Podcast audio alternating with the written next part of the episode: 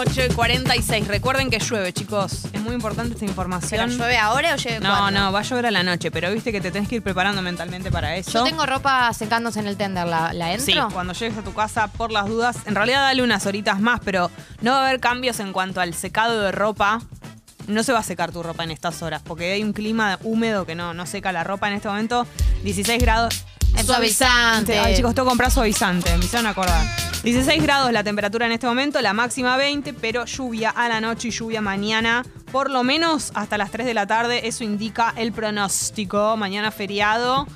Eh, me gustaría también saber si tienen planes, todo quiero saber. Quiero ¿Qué se saber todo. ¿Qué, qué cositas se vienen Si para tienen este una feriado? cita esta noche, también lo quiero saber. Quiero saber, ¿hay gente en la app? ¿Hay gente escuchando eh, que esta noche tiene una cita? Por favor, lo quiero saber. No me mientan, pues me voy a dar cuenta. Solo si es verdad, lo quiero saber. Si tienen una primera cita, muchísimo más lo quiero saber. Todo. ¿Está bien? Vamos con algunas noticias Por del día favor. de la fecha. Bien. Una noticia que sucedió ayer fue la renuncia del secretario de Comercio Interior, Roberto Feletti. ¿Te acordás que veníamos hablando de él? Es, es el secretario de Comercio Interior es el- en general el que se encarga del control de precios Sí. ¿no? en el país. Y él eh, venía teniendo toda una política que hablaba que fue, no sé, por ejemplo, el congelamiento de precios, seguir el programa Precios Cuidados, juntarse con distintos sectores, etcétera. En paralelo, Roberto Feletti, que responde más al, al sector de Cristina Kirchner, venía criticando en on y en off a Martín Guzmán, el ministro de Economía. Entonces ahí teníamos una interna. ¿Qué es lo que pasó el viernes? El viernes se decidió que eh, la Secretaría de Comercio Interior, en la que está Feletti, iba a pasar a estar bajo la órbita del Ministerio de Economía. O sea que Feletti iba a ser, iba a tener que responderle a Martín Guzmán. Esto nos enteramos el viernes. Hoy lunes, hoy lunes no, hoy martes. Ayer lunes nos enteramos de la renuncia de Roberto Feletti. Entonces, si bien se habla de algunas discusiones puntuales, de diferencias en cuanto a la gestión económica, que tiene que ver, por ejemplo, con que Roberto Feletti impulsa las retenciones y Martín Guzmán no quiere aumentar las retenciones, entre otras diferencias que hay. Eh, la realidad es que el viernes fue la noticia de que pasaba al ámbito del Ministerio de Economía, el lunes nos enteramos que renuncia, asumimos que Roberto Feletti no, eh, como ya lo había dicho públicamente y como seguramente también lo habrán hablado en privado, no quería responder a Martín Guzmán porque no comparte con muchas de sus políticas económicas y anunció su renuncia. En su lugar asumirá Guillermo Que era hasta ayer el director del Banco Central y que es una persona que responde a Alberto Fernández, lo cual en el mapa de distribución de poderes en el gobierno, que algunos responden a Cristina y otros a Alberto, sale uno de Cristina, entra uno de Alberto. Un poco eso es como la, lectura más macro que tiene que ver que eh, con cómo, cómo se van acomodando el poder y los distintos roles mientras la interna se sigue profundizando, ¿no? En este sentido, eh, por ejemplo, una de las cosas que se, que se pedían, que se reclamaban era la salida de Martín Guzmán y Alberto Fernández lo tiene firme, firme, firme junto al pueblo. Así que entiendo que por lo menos en esta interna Alberto decidió plantarse, ¿no? Y eh, resistir en sus posturas con respecto a eh, la política económica de su gobierno, lo cual me parece bien. Puede llegar a ser Matilde Artora también. Sí. Lo aviso porque está sonando el timbre y queremos que sea el Estamos desayuno. muy pendientes. En otro orden de cosas, eh, cambiaron, anunciaron ayer el cambio en los billetes. Sí, mucho revuelo. Mucho revuelo. Eh, la verdad que, que agenda que le chupa un huevo a, a todo el mundo, ¿no? Como una agenda tan despegada de la gente. Tanto cuando lo hizo el gobierno de Mauricio Macri como lo hace ahora Alberto Fernández, ¿no?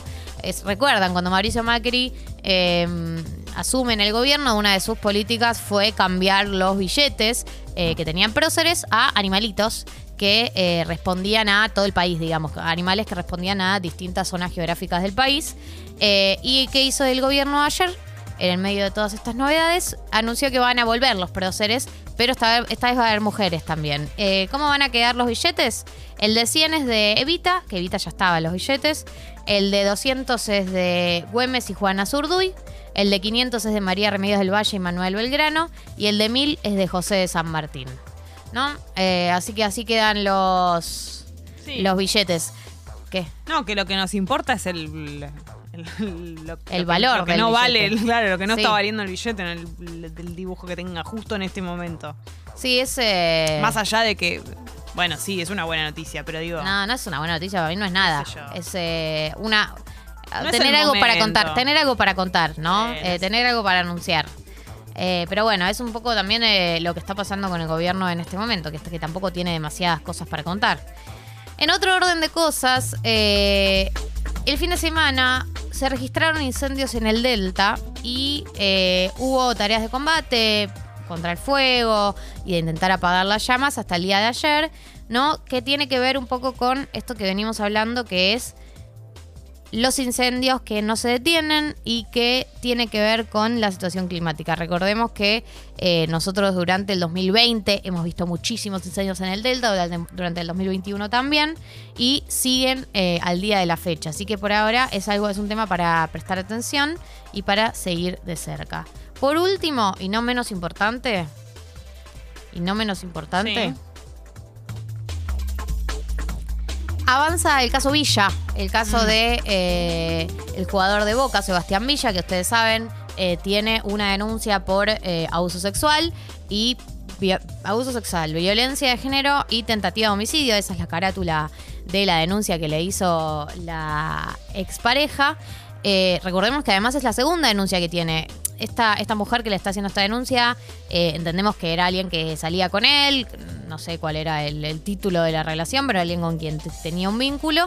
Esta es la segunda denuncia que tiene y la primera denuncia que tuvo era de su expareja, una causa que eh, está avanzando eh, a juicio oral en este momento, así que no es que eh, se frenó o no hubo evidencia suficiente, es una causa que avanza, que tiene evidencias y que sigue avanzando. Ahora aparece esta segunda causa que tiene además muchas evidencias, o sea, Sebastián Villa va a estar muy complicado en esta causa porque la denunciante, el día que Sebastián Villa la agredió, fue al, al hospital y tiene médicos que vieron los golpes, tienen médicos que pueden constatar lo que pasó. Además de que tiene chats donde ella le dice que eh, él le había pegado y él le pide disculpas, digamos, hay muchísima evidencia. Y, la última novedad es que la pericia que se le hizo a la joven el día de ayer eh, también indicó que la víctima presenta indicadores de abuso, de abuso sexual y trastorno de estrés postraumático, lo cual ya eh, termina de... eh, aclarar, ¿no? Y, de evidenciar que Sebastián Villa es un violento, ¿no? Y es un, es un violento eh, y es un peligro para cualquier mujer que tenga cerca. Eh, mientras tanto, la dirigencia de Boca habla de eh, que, bueno, que lo que importa es eh, lo que hace dentro de la cancha, que, bueno, después la justicia va a dictaminar qué es lo que va a pasar.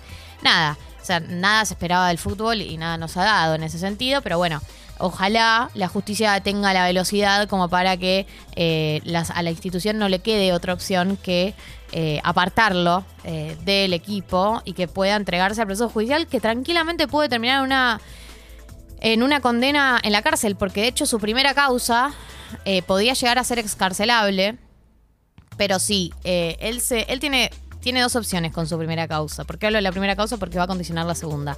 Tiene dos opciones en la primera causa. O ir a juicio oral y, bueno, que salga la condena que salga, eh, que no se sabe, o puede hacer un juicio abreviado, que significa que él se declara culpable y le, te dan eh, dos años de cárcel en suspenso. Es decir, no tenés que ir que estar detenido. Pero si hace eso, si él elige ese acuerdo, la del juicio abreviado, le queda un antecedente para la segunda causa. Y, vo- y en la segunda causa, si vos ya tenés un an- antecedente, no puede ser excarcelable. O sea, sí o sí, si tiene una condena, tiene que ir detenido. Así que está muy complicado Sebastián Villa y está complicado con eh, motivos justos, me parece.